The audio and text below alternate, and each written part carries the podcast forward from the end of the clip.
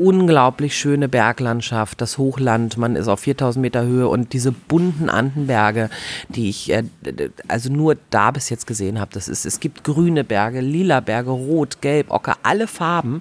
Und dann hat man rote Lagunen noch mit Flamingos und schwarze Vulkankrater. Pegasus Reisen. Expeditionen mit den Ohren.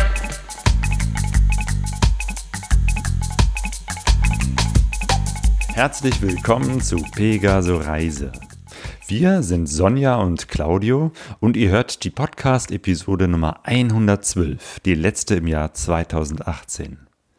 Hinter uns liegt Weihnachten, draußen ist es kalt und schmuddelig und das ist das ideale Wetter, von einer Reise durch Südamerika zu erzählen.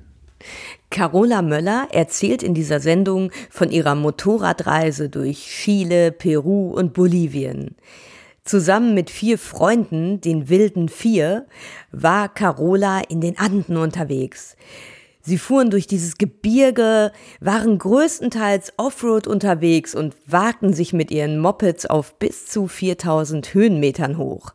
Carola erzählt uns auf einem Wintertreffen von dieser abenteuerlichen Reise.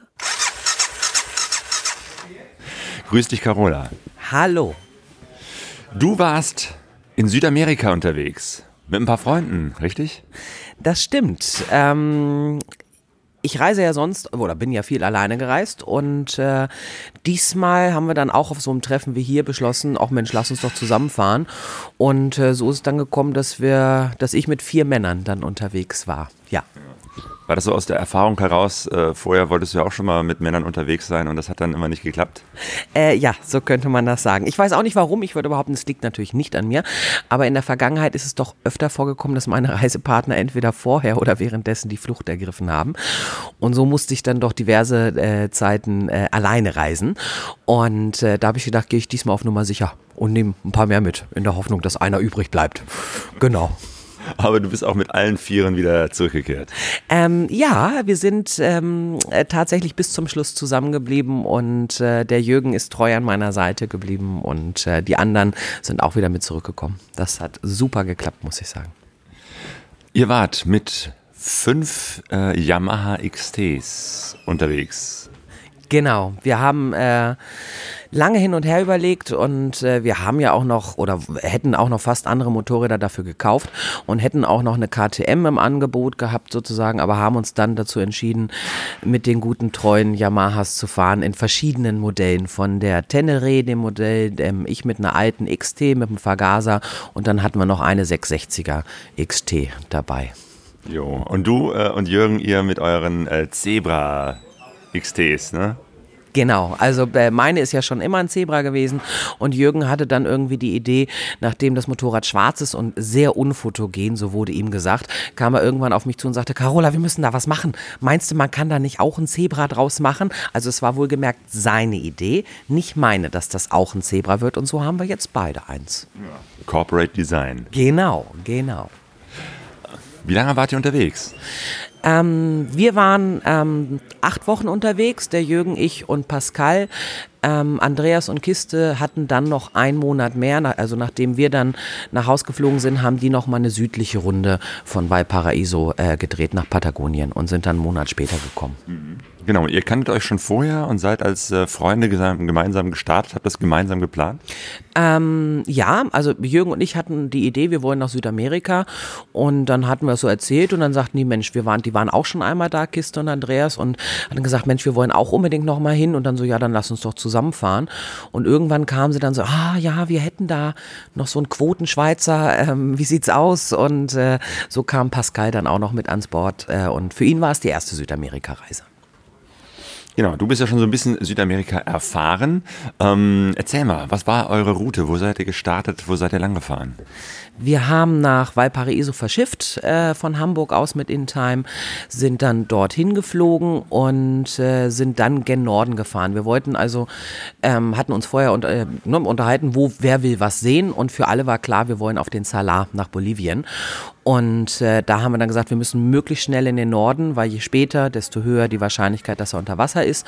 Und sind dann also relativ schnell ähm, über Argentinien nach Norden gefahren und dann eben über Chile, San Pedro, wieder nach Bolivien, die Lagunenroute zum Salar. Und dann war, da hätte Jürgen auch nach Hause fahren können. Für den war das dann, ich habe mein Ziel erreicht, jetzt kann ich nach Hause. Und dann sind wir aber nochmal einen Loop äh, über die Jungas, dann zum Titicacasee Peru haben wir noch mal eine kleine Schlippe mitgenommen und dann wieder Richtung äh, Süden über die Küste und noch ein paar Andenpässe. Und dann waren wir auch schon nach acht Wochen wieder in Valparaiso. Valparaiso in Chile. Ähm, erklär das mal für die Nicht-Insider. Das ist ja ein ganz besonderer Ort, wo eure Reise begonnen hat, die Villa Kunterbund. Ja, das stimmt. Ähm, also für alle, die dorthin wollen, nach Chile zu verschiffen, ist deutlich einfacher als Argentinien oder andere Länder. Der Papierkram ist weniger, es ist sogar günstiger, obwohl der Weg länger ist. Ähm, und dort vor Ort gibt es Martina mit der Villa Kunterbund und Enzo, ihr Mann. Sie kommt aus Deutschland, ist dorthin ausgewandert und hat da so ein, so ein Hostel für Reisende, Motorradreisende. Und man kann die Motorräder drin parken, man kann drin schrauben, man hat andere Reisende, die da sind. Also es ist ein ganz, ganz toller Ort mit ganz, ganz netten Menschen, ähm, die einem auch so ein bisschen helfen und Tipps geben. Und also äh, perfekter kann man seine Reise, würde ich sagen, nicht anfangen als in, in diesem Kreis, wo man schon mal schnuppern kann und sich freuen kann und äh, sie helfen auch bei den Motorrädern, wenn man das möchte, dass man die aus dem Zoll rauskriegt. Und also, wenn man in Chile ist, dann sollte man da auf jeden Fall mal hinfahren. Das ist ein Erlebnis. Und das habt ihr gemacht. Ihr habt eure ähm, Motorräder mit einem Containerschiff von Deutschland nach Chile, nach Valparaiso verschifft und dort aus dem Container rausgeholt. Und dann seid ihr da gestartet? Genau, dann äh, ging relativ problemlos. Äh, einen Tag haben wir, glaube ich, gebraucht, einen halben Tag, bis wir die Motorräder draußen hatten und äh, konnten dann nochmal in Ruhe alles umpacken und äh, entscheiden, was man eben doch nicht mitnimmt. Und weil man hatte ja vorher keine Zeit, die paar Monate Vorbereitung. Und äh, dann haben wir also ein paar Sachen in der Villa gelassen, weil klar war, wir kommen ja eh wieder dran zurück. Und die anderen beiden, die da noch weitergefahren sind, haben dann ein paar Sachen ausgetauscht für den kälteren Süden und sind dann äh, nochmal rumgefahren und sind auch wieder in der Villa gelandet, um dann nach Hause zu fliegen. Was habt ihr mitgenommen? Was, was sollte man mitnehmen? Ich, na klar, ihr habt äh, Zelte, Schlafsäcke äh, mit dabei gehabt. Ähm, wie ist das sonst so mit Ersatzteilen, Kocher? Ähm, wir haben äh, uns so ein bisschen, also wir haben ähm, getrennt gepackt tatsächlich. Also wir haben uns die Lücke offen gelassen, falls wir uns nicht verstehen, dass wir uns trennen können und dass wir dann nicht das Problem haben, dass es nur einen Kocher gibt oder, oder der eine hat keine Pfanne oder was auch immer. Also wir haben jeder, äh, jedes kleine Grüppchen, Jürgen und ich und die anderen drei, ähm, für sich alles Wichtige dabei gehabt. Sprich Zelt, Kocher, Ersatzteile, Werkzeug, ähm, Geschirr, eine riesengroße Pfanne, weil für fünf Leute, da sind diese kleinen Kochbestecks äh, nicht gut. Also wir hatten einen riesen Topf dabei und zwei riesige Pfannen, ähm, dass wir dann auch äh, nicht fünf Töpfe brauchen, um abends Abendessen zu kochen für alle. Genau. Ja, ansonsten, ja, Werkzeug, äh, Ersatzteile. ähm, hat sich leider herausgestellt, dass die Schweizer äh, kaputte Ersatzteile mitgebracht haben. Die Ersatzschläuche waren nämlich auch schon kaputt, haben wir dann festgestellt. Ähm, aber das konnten wir vor Ort, konnten wir neue Schläuche kaufen. Also das war kein Problem. Und ansonsten gibt es da eigentlich auch alles Wichtige, was man vergessen könnte. Ähm, ist nur vieles leider für unsere Verhältnisse doch recht teuer. Also gerade Motorradsachen, äh, Motorradteile sind in Argentinien und Chile extrem hoch besteuert, gerade Argentinien. Also wir haben da einen Reifen kaufen müssen, der hat glaube ich 180 Euro gekostet und der kostet hier 70 Euro, wenn du hier in Deutschland kaufst. Also da macht es schon Sinn, die wichtigen Sachen vielleicht mitzunehmen, wenn man nicht ganz viel Geld da lassen will. Ihr wolltet, glaube ich, äh, ganz viel auch Offroad fahren, ne? war so ein, ein Ding, was ihr euch vorgenommen habt. Wie hat das geklappt? Wie, wie seid ihr losgefahren in Chile, Valparaiso, um so ein bisschen schon raus ins Abenteuer zu fahren? Ähm, wir hatten dank moderner Technik, äh, Google Maps hatten, äh, gerade Kiste und Andreas haben das viel gemacht, schon von zu Hause aus über Google Maps geguckt, wo sind Pisten, wo könnten wir auch aus Valparaiso möglichst nicht auf Straße schon mal rüberkommen. Und äh, also die haben viel Arbeit im Vorfeld geleistet. Und äh, so hatten wir dann schon grobe Ideen, was wir machen möchten und sind halt schon sehr viel abseits der Straßen gefahren. Und das war ähm, auch ein großer Unterschied zu meiner letzten Reise, ähm, weil wir haben bewusst abseits gelegene Pisten genommen, wo wenig Menschen sind, äh, wo, wo man auch schlecht wieder rauskommt, weil wir einfach die Sicherheit hatten, wir waren zu fünft, ähm, was schon mal deutlich besser ist, als wenn man alleine ist und dann sagt, ja, jetzt habe ich einen Platten, jetzt kommt keiner mehr.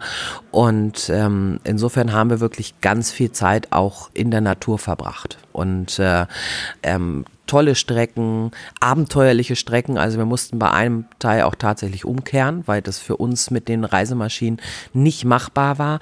Äh, und im Nachhinein hat sich auch herausgestellt, das, was wir gesehen haben, die Leute, die da lang gefahren sind, sind auch alle mit Sportenduros gefahren, ohne Gepäck. Die haben das geschafft. Wir sind eindeutig gescheitert. Ähm, aber das gehört Was war das? Wo war das? Das war, wenn man ähm, von Fiamballa, das ist so ein Ort, der ist bei Dakar-Fans eben sehr bekannt, weil die Dakar-Rallye da schon drei oder viermal durchgefahren ist. Weil in Chile? In, äh, nee, in Argentinien. Das ist so das nördliche Argentinien, das Hochland. Und da gibt es eben unglaublich viele äh, verschiedene, also von Sanddünen über Felsen und Schluchten und also wirklich ein äh, Enduro-Paradies.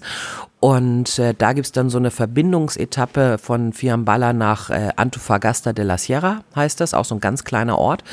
Und ähm, da wollten wir langfahren und da geht's dann aber auch auf über 4000 Meter hoch und dann im Tiefsand und ähm, das war für uns nicht machbar. Nee. Der Vorteil, zu fünf unterwegs zu sein, ist ja, dass man sich gegenseitig helfen kann, wenn irgendwas äh, nicht stimmt. Ähm, aber schwierig kann es natürlich werden, wenn die, äh, das äh, fahrerische Können und Wollen unterschiedlich ist. Ne? Wie, wie war das bei euch? Ähm, seid ihr da alle so auf demselben Level oder gibt es da auch welche, die äh, schneller vorwegfahren und andere, die etwas mehr brauchen? Ähm, also wir äh, kennen uns ja schon ein bisschen und was wir häufig zusammen gemacht haben, sind, ist nach Holland zu fahren, so für Enduro, Rotbuck-Touren und ähm, insofern war schon klar, wir vier hatten so ungefähr das gleiche Fahrkönnen. Wer so ein ganz bisschen zu Anfang, muss man sagen, aus der Reihe getanzt ist, ist Pascal, der hatte doch arge Probleme zu Anfang mit, mit Sandterrain und, und Wellblech und hat viele Bodenproben genommen, so könnte man das sagen. Aber ähm, der hat extrem schnell dazugelernt. Also das war zum Schluss ist der so unglaublich gut gefahren. Also der hat wirklich Riesensprünge gemacht, so dass wir dann gegen Ende der Reise wirklich alle auf einem Level waren und äh, keiner wirklich äh, lange warten musste oder sich keiner auch unter Druck gesetzt hat, sondern wollte, die warten alle. Ich muss jetzt hier über mein, mein, meine Komfortzone rausgehen und am Gashahn drehen, sonst sind die beleidigt. Das hat äh, tatsächlich sehr, sehr gut geklappt, muss ich sagen. Was waren so die Highlights oder besondere Punkte, die ihr euch äh, so rausgesucht habt und hingefahren seid? Naja, das war Fiamballa und diese Verbindungssache äh, äh nach Las Papas und Piedro Pomis und Antofagasta de la Sierra war äh, die Gegend unglaublich schöne Berglandschaft, das Hochland, man ist auf 4000 Meter Höhe und diese bunten Andenberge, die ich äh, also nur da bis jetzt gesehen habe. Das ist, es gibt grüne Berge, lila Berge, rot, gelb, ocker, alle Farben. Und dann hat man rote Lagunen noch mit Flamingos und schwarze Vulkankrater. Also das, dieses Gebiet ist absolut äh, äh, sehenswert und da werde ich auch auf jeden Fall nochmal hinfahren. Natürlich Bolivien ist mein Lieblingsland, würde ich sagen, in Südamerika. Auch die Landschaft, ne, der Salar, die Lagunenroute, die Menschen sind so unglaublich freundlich und begeisterungsfähig und äh, ähm, also man wird da tatsächlich auch wie so ein Dakar-Rallye-Fahrer gefeiert. Man, äh, die Leute an den Tankstellen kommen und wollen Fotos machen, wollen sich auf die Motorräder setzen, wollen mit einem Fotos machen und äh, winken zu und äh, man wird eingeladen. Also das ist, äh, Bolivien ist so von Land und Leuten unglaublich toll. Also das war auch äh, wieder ein Highlight. Ähm, die Jungas äh, mit, den, mit dem Amazonasgebiet. Es ist grün, es regnet, es ist tropisch. Ähm, das karge Hochland, also äh, es ist so schwierig da. Es ist irgendwie alles hat seinen Reiz und so unterschiedlich eben auch auf engstem Raum. Ne? Man ist, man fährt 30 Kilometer und hat 25 Grad mehr ähm, und ist im Dschungel und dann fährt man wieder äh, 2000 Höhenmeter hoch und ist komplett anders. Und dann fährt man an die Küste oder in die Atacama-Wüste. Also man hat auf ganz engem Raum ganz, ganz verschiedene Landschaften und das ist reizvoll. Ja. Aber bestimmt auch sehr anstrengend. Also gerade so die, die Anden äh, raufzufahren. Äh, wie hat das so geklappt, auch mit den Höhenmetern? Ähm, Das hat erstaunlich gut geklappt. Also wir hatten äh, tatsächlich, ähm, außer dass man ein bisschen pustiger ist, weil man arbeiten muss auf 4000 Meter Höhe oder Motorrad schieben muss oder irgendwas äh, aus dem Dreck rausziehen muss, da merkt man dann schon, die Luft ist knapp. Ähm, aber ansonsten hatten wir Gott sei Dank überhaupt keine äh, Probleme mit der Höhenkrankheit. Äh, wir haben andere getroffen, die hatten dann Kopfschmerzen, Übelkeit, Herzrasen, was ja durchaus auch gefährlich werden kann. Da hatten wir Gott sei Dank gar keine Probleme. Und äh, ich hatte im Vorfeld bei meinem Motorrad eine andere Düse eingebaut, so, so als Kompromiss. Ich durfte dann, äh, wenn es auf normal Null war, nicht so schnell fahren, weil da ist die zu heiß geworden, weil die zu mager lief. Aber dafür... Ja, weil, weil, du hattest sozusagen das Vergasermodell. Genau. Das heißt, es äh, stellt sich nicht automatisch auf die, die dünnere Luft ein, sondern da muss man irgendwie selber was machen. Und, und das hast du gemacht, indem du im Vergaser eine andere Düse hattest. Genau.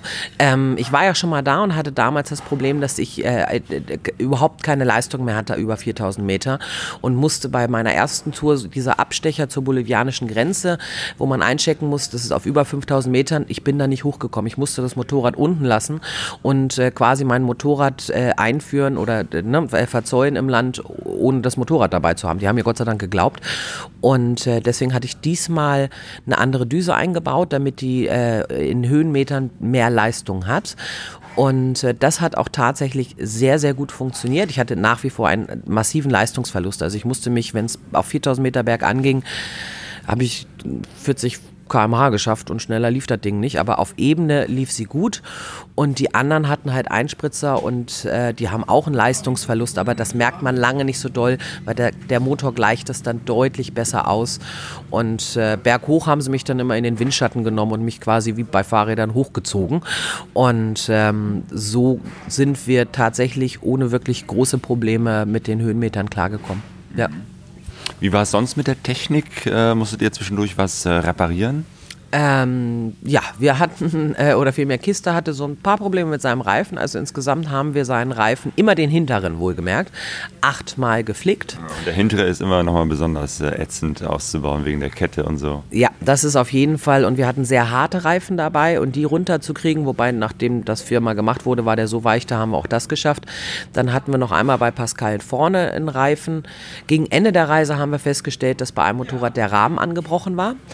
Das mussten wir schweißen schweißen lassen und ähm, dadurch, dass die Teneres mit dem vorderen Heck anders sind als die XTs ähm, und dadurch, dass wir das Navi da dran hatten, ähm, war das, hat sich das so über die Pisten kaputt gerappelt. Das heißt, vorne die Hilfsrahmen sind, glaube ich, bei Kiste viermal gebrochen. Die ganzen Plastikteile, also da, da, da haben die Maschinen deutlich gelitten, muss man sagen. Ähm, aber ansonsten haben wir keine Ausfälle oder sowas. Lediglich leere Batterien, weil die Herren die Zündung nie ausmachen bei Pausen. Und dann war die Batterie oftmals so platt, dass wir dann immer überbrücken mussten.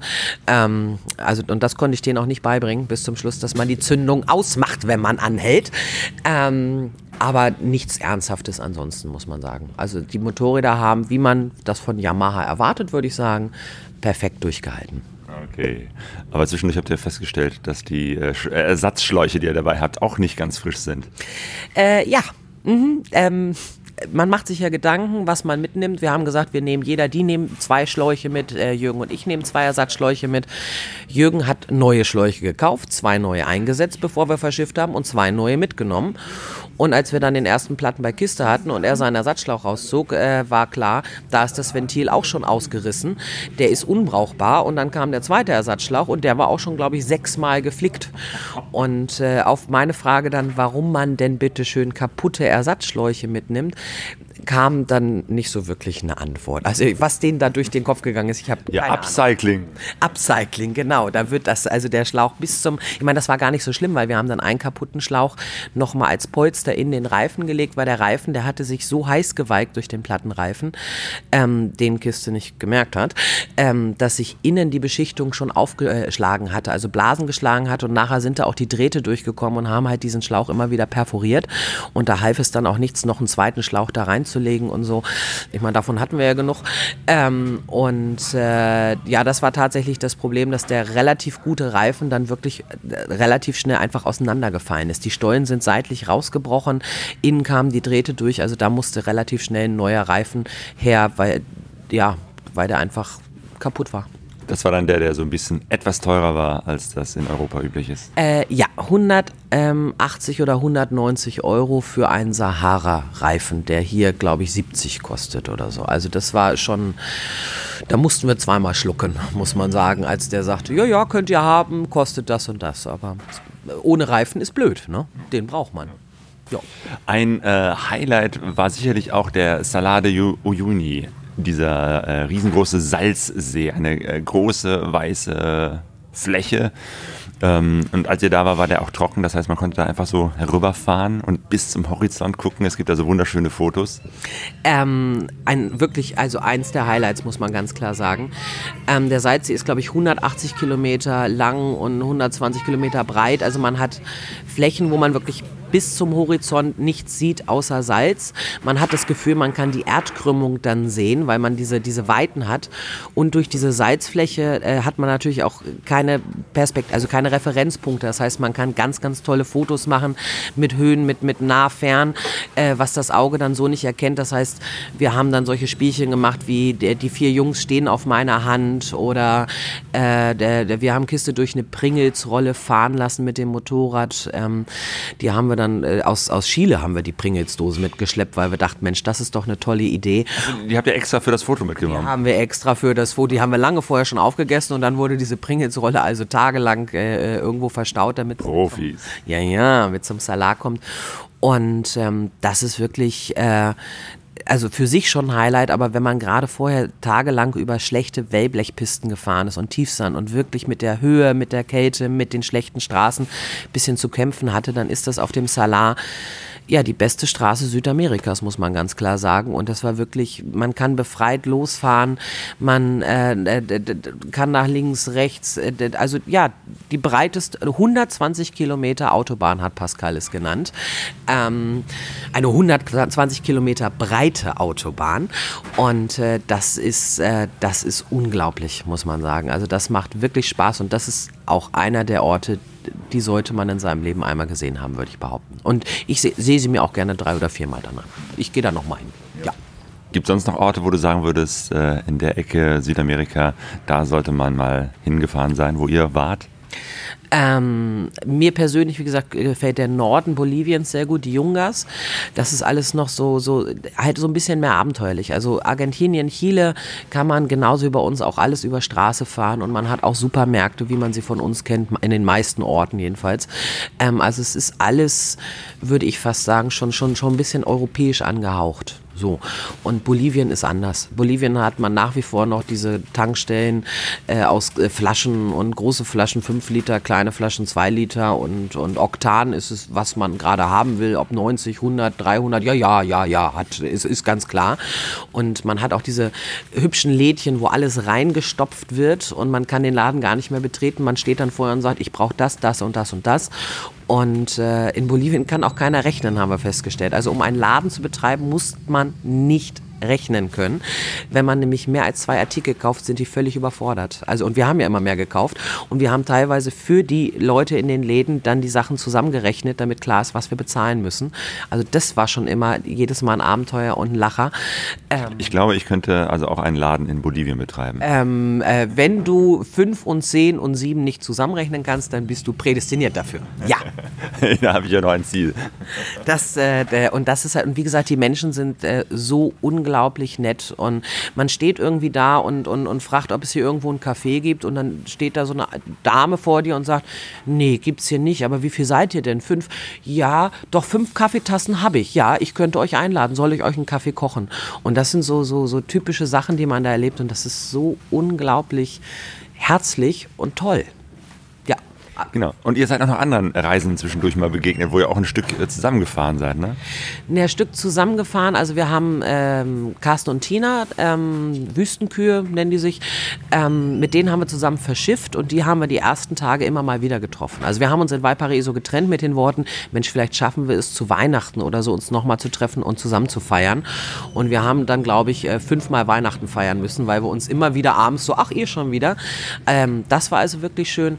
Und dann haben wir wir noch mal drei Jungs auf ihrer Weltreise kennengelernt. Äh, Threesome with Twins. Die haben wir in äh, Bolivien auf dem Salar getroffen.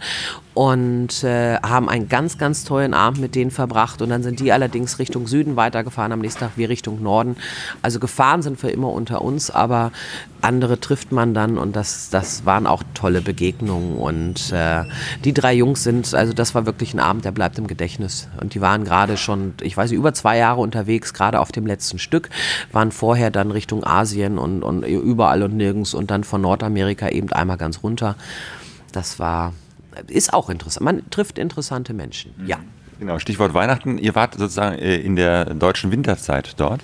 Ähm, ja, da es auf der Südhalbkugel ist ähm, und es da weit in den Süden geht und auch weit in die Höhe wird es da natürlich sehr kalt. Das heißt, ähm, wenn bei uns Winter ist, ist dort dann quasi der Sommer. Wir sind also in den Frühling, nee, in den Sommer reingefahren. Und das hat eben den Vorteil, dass ähm, da auch erst viele Pässe aufgemacht werden. Die hohen Pässe sind das, der, den Rest des Jahres gesperrt, weil da kann keiner rüberfahren. Und auf dem Hinweg waren noch viele Pässe gesperrt. Ähm, auf dem Rückweg waren dann viele offen. Ähm, und insofern ist das unser Winter, würde ich sagen, für die Region die beste Reisezeit, weil ansonsten hat, also auch im Sommer hat man in, in, in Patagonien gerne mal Schnee, weil es so kalt da ist und in den Bergen. Und äh, für deren Sommer ist es natürlich deutlich besser, da zu reisen. Ja. Sag mal genau, wann wart ihr da? Welche Monate? Ähm, wir sind Mitte November losgefahren und sind dann Mitte Januar wiedergekommen. Ja. ja. Zwei Monate. Und Weihnachten dann tatsächlich mit Carsten und Tina verbracht? Leider nicht, weil die hatten dann äh, das, äh, oder die haben sich dann nochmal entschieden, mal eben nochmal Richtung Brasilien zu fahren, zu den Wasserfällen Iguazu. Das sind, glaube ich, nochmal alleine 3000 Kilometer gewesen, die die dann äh, abgespult haben, um sich das anzugucken. Und ähm, dann waren wir schon woanders und dann waren wir zu weit auseinander. Also das hat dann, das richtige Weihnachten mussten wir ohne die beiden verbringen. Ja. Und ihr wart nicht in Brasilien. Das ist sehr schade. Ähm, das ist äh, tatsächlich schade und ich hätte auch gerne noch ganz viele andere Sachen und auch die anderen Länder sind natürlich eine Reise wert, aber ähm, das ist riesig und zwei Monate hört sich lang an, ist dann aber leider nicht lang und insofern war Brasilien leider viel zu weit weg. Gab es irgendeinen Moment, wo du sagen würdest, äh, den muss ich nicht nochmal haben, das war richtig schlecht? Oh, das ist eine, also ähm, äh, also es gab einen Tag, da war ich richtig angezickt, ähm, weil ich hasse es, so lange Strecken zu fahren. Also nicht umsonst habe ich bei meiner ersten Reise über ein Jahr gebraucht, um Südamerika durchzuqueren, äh, zu durchqueren. Schaffen andere in fünf Wochen, glaube ich. Ähm, weil ich fahre ungern länger als 300 Kilometer. Das ist so für mich, das schaffe ich, alles andere wird anstrengend. Und da war, wir wollten unbedingt, wollten wir, wollten die da zu irgendeinem Campingplatz oder weiß ich nicht, und das waren, glaube ich, knapp 500 Kilometer und ich konnte einfach nicht mehr. Ich war einfach fertig. Und dann kamen wir da an und dann haben die uns ernsthaft gesagt, nee, den Campingplatz, den gibt es im Moment nicht mehr, es wird umgebaut. Und es war eine Riesenfläche, wir hätten alles gehabt, wir hätten unsere Matten dahin legen können, aber die waren der Meinung, nein, der Campingplatz ist zu und deswegen kann man hier nicht campen und haben uns eindeutig wieder weggeschickt. Und dann, wenn du darauf hinarbeitest und sagst, okay, ich bin jetzt hier und jetzt kann ich wirklich keinen Meter mehr fahren und dann musst du wieder aufsteigen und irgendwo anders hinfahren, da war ich äh, also wirklich am Ende. Aber da waren die Jungs wirklich dann auch nett und haben dann äh, und können wir und kommen und jetzt und äh, also da haben sie sich wirklich um mich gekümmert und dann sind wir glaube ich nochmal 30 Kilometer gefahren, haben uns irgendwie hinter so einen Felsen, haben die Zelte auch nicht mehr aufgebaut, einfach mit, mit Matten und da war und dann war, es auch in Ordnung wieder abends, aber da habe ich echt gedacht, ich bringe gleich jemanden um und das haben die auch gemerkt und waren da ausnahmsweise mal nett zu mir. Ausnahmsweise. Was würdest du sagen, war äh, der schönste Moment auf der Reise? Ähm, tatsächlich ein sehr schöner Moment, ähm, der auch noch äh, dann weitere Konsequenzen nach sich zieht. Ähm, der Jürgen hat mir tatsächlich äh, auf dem Salar ähm, einen Heiratsantrag gemacht. Und ähm, ja, und da habe ich auch zugesagt. Und äh, insofern ähm, wird das äh, auch immer im Gedächtnis bleiben. Diese, diese, dieser unwirkliche Salar und dann dieser tolle Abend und traumhafter Sternenhimmel und dann die schöne Frage mit schönen Ringen und also das hat, äh, damit habe ich nicht gerechnet, ganz klar. Und äh, das war, das wird mir ewig im Gedächtnis bleiben, ja. Wow, das heißt, demnächst steht eine Heirat an, eine Hochzeit Und äh, dann wieder eine neue Reise wahrscheinlich, ja? Na, ganz klar. Der, der, der vor der Reise ist nach der Reise, nach der Reise ist vor der Reise, äh, wie man es drehen will. Ähm, neue Pläne gibt es natürlich ganz viele. Und der neue Plan wird sein, dass wir im August heiraten werden und dann im September eine Hochzeitsreise machen. Und die ähm, schon zu zweit ein bisschen, aber wir wollen ein paar gute Freunde auch wieder mitnehmen und dann äh, einen sogenannten Buddy Moon verbringen. So nennt sich, da gibt es wirklich wirklich einen Begriff für, wenn man seine Flitterwochen mit Freunden verbringt und nicht nur zu zweit. Und das wollen wir eben in Australien verbringen. Irgendwas mit Motorrädern. Aber natürlich mit Motorrädern. Was Großartig. Geschmack der Anden äh, ist der Titel des Vortrages, den du auch demnächst bei uns beim Lagerfeuer Duisburg erhalten wirst. Wie seid ihr auf diesen Titel gekommen? Ähm, tatsächlich äh, äh, war eigentlich der Titel Sandverkostung in den Anden, weil, wie gesagt, Pascal hatte zu Anfang ein paar Probleme und hat viele ähm, Geschmacksproben genommen und kann auch als einziger alle Länder am Geschmack erkennen. Und ähm, dann haben wir gedacht, Sandverkostung versteht kein Mensch. Und dann sind wir auf Geschmackte angekommen. Also einmal wegen Pascal tatsächlich. Und äh, auf der anderen Seite, wir mögen Fleisch, wir sind keine Vegetarier. Und dann ist natürlich gerade Argentinien Rindfleisch, Rotwein, Alibi halber ein kleiner Salat dazu und äh, also kulinarisch ist es für Fleischliebhaber ganz toll und man kann da wirklich super essen. Auch andere Sachen außer Fleisch. Also ich finde, die südamerikanische Küche hat äh, einiges zu bieten und deswegen Geschmack der Anden. Ich freue mich drauf ähm, und äh Sag dir erstmal ganz herzlichen Dank für das Gespräch. Sehr, sehr gerne und ich freue mich auch riesig, ins Lagerfeuer zu kommen. Carola bringt ihre Geschichte auch mit zum Lagerfeuer. Duisburg am 19.01.2019 tritt sie da auf und erzählt von ihrer wunderbaren Reise. Einmal um 16 Uhr und um 19.30 Uhr. Und beide Vorstellungen sind leider schon ausverkauft. Ja, das äh, Jahr geht zu Ende und wir haben schon ein paar neue Ideen und neue Pläne fürs Jahr 2019. Das eine ist, dass wir äh, endlich äh, unsere Kenia-Reise von diesem Sommer aufarbeiten wollen, also akustisch. Wir wollen eine Hördoku machen, die es im nächsten Jahr geben wird. Und wir hatten es auch schon erwähnt, unsere neue Homepage ist online, pegasoreise.de. Ähm, das bedeutet, dass wir die alte Homepage bald abschalten werden. Das heißt, da werden keine neuen Podcast-Folgen erscheinen. Die findet ihr nur noch auf der neuen Seite. Äh, und was noch äh, interessanter ist, äh, dass wir einen neuen Feed haben. Das ist die Adresse über die ihr unsere Podcast-Folgen abonnieren könnt. Ähm, der alte Feed, äh, einige haben vielleicht schon den neuen gesehen, das läuft gerade parallel. Den alten werden wir auch zum Ende des Jahres abschalten. Das heißt, wenn ihr demnächst keine neuen Folgen mehr von uns hört, könnte das daran liegen, dass ihr noch den alten abonniert habt. Das heißt, wenn ihr eine Podcast-App habt auf eurem Smartphone, ähm, checkt mal nach, ob ihr den neuen Feed schon abonniert habt. Den findet ihr auf unserer Seite pegasoreise.de unter Podcast. Oder wenn ihr runter scrollt, ganz unten auf der Seite ist so ein äh, Abonnier-Button, da ist er auch äh, hinterlegt. Ich kann ihn auch nochmal nennen, der lautet https äh, pegasoreise.de slash feed slash mp3. Ist also auch ganz einfach. Man kann ihn also auch per Hand eingeben. Wichtig ist einfach nur, dass ihr äh, mitbekommt, dass es diese neue Adresse gibt, damit ihr auch immer neue Folgen mitbekommt, neue Podcasts, die wir aufnehmen. Und da wird es wieder ein paar neue äh, Sendungen geben im neuen Jahr 2019. Ähm, ich glaube, jetzt haben wir genug angekündigt von dem, was im neuen Jahr kommt. Für den Rest des Jahres wünschen wir euch noch eine gute, unentspannte Zeit. Und wir hoffen natürlich sehr darauf, dass ihr uns im neuen Jahr auch nach wie vor begleitet und unsere Hörer und Hörerinnen seid. Wir wünschen euch alles, alles Gute und bis zur nächsten Folge. Gute Reise. Wir sind alle auf der Reise, doch keiner weiß, wohin es geht. Alle auf der Reise. Wir sind alle auf der Reise, lies die Zeichen. Wir sind alle auf der Reise, alle auf der Suche, Sehnsucht